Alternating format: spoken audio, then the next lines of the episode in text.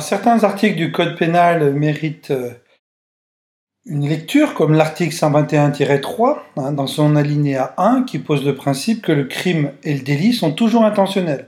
Il n'y a point de crime ou de délit sans intention de le commettre. L'alinéa 2 traite le délit de mise en danger délibérée. Toutefois, lorsque la loi le prévoit, il y a délit en cas de mise en danger délibérée de la personne d'autrui. L'alinéa 3 traite de la faute d'imprudence et de négligence. Il y a également délit lorsque la loi le prévoit en cas de faute d'imprudence, de négligence, de manquement à une obligation de prudence ou de sécurité prévue par le règlement. S'il est que l'auteur des faits n'a pas accompli les diligences normales, compte tenu le cas échéant de la nature des missions de ses fonctions, de ses compétences, ainsi que du pouvoir ou des moyens dont il disposait. La faute non intentionnelle met en exergue l'existence de crimes ou délits sans éléments intentionnels par détermination de la loi. C'est la faute non intentionnelle.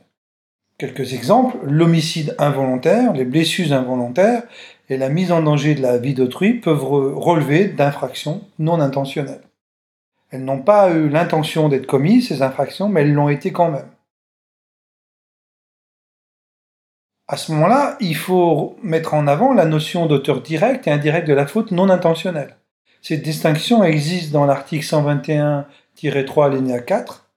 Je cite dans le cas prévu par l'alinéa qui précède, les personnes physiques qui n'ont pas causé directement le dommage, mais qui ont créé ou contribué à créer la situation qui a permis la réalisation du dommage, ou qui n'ont pas pris les mesures permettant de l'éviter, sont responsables pénalement s'il est établi qu'elles ont soit violé manifestement délibéré une obligation particulière de prudence ou de sécurité prévue par la loi ou le règlement, soit commis une faute caractérisée qui exposait autrui à un risque d'une particulière gravité qu'elle ne pouvait ignorer. Ça veut dire que l'auteur direct est mis en cause directement par rapport au dommage. Exemple, une erreur d'administration médicamenteuse ou un défaut d'établissement d'un plan de prévention, s'il s'agit d'un directeur. L'auteur indirect ne cause pas directement le dommage, mais crée ou contribue à créer la situation qui a permis de réaliser le dommage. En clair, il a joué un rôle indirect. Ou alors, son rôle indirect se mesure au fait qu'il n'a pas pris les mesures permettant d'éviter le dommage.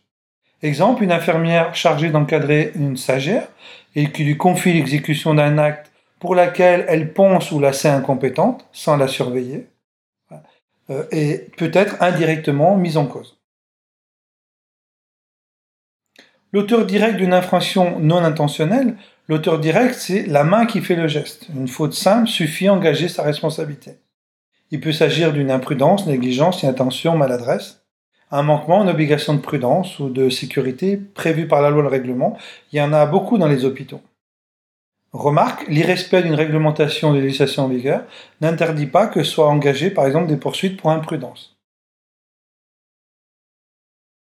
Quant à l'auteur indirect d'une infraction non intentionnelle, l'auteur indirect c'est le donneur d'ordre, ou celui qui sait et qui ne fait rien.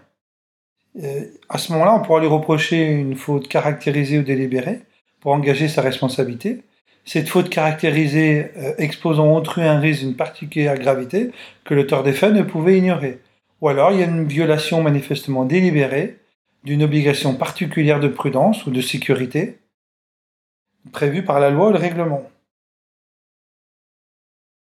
Les critères d'appréciation de la faute non intentionnelle sont précisés dans l'article 121.3.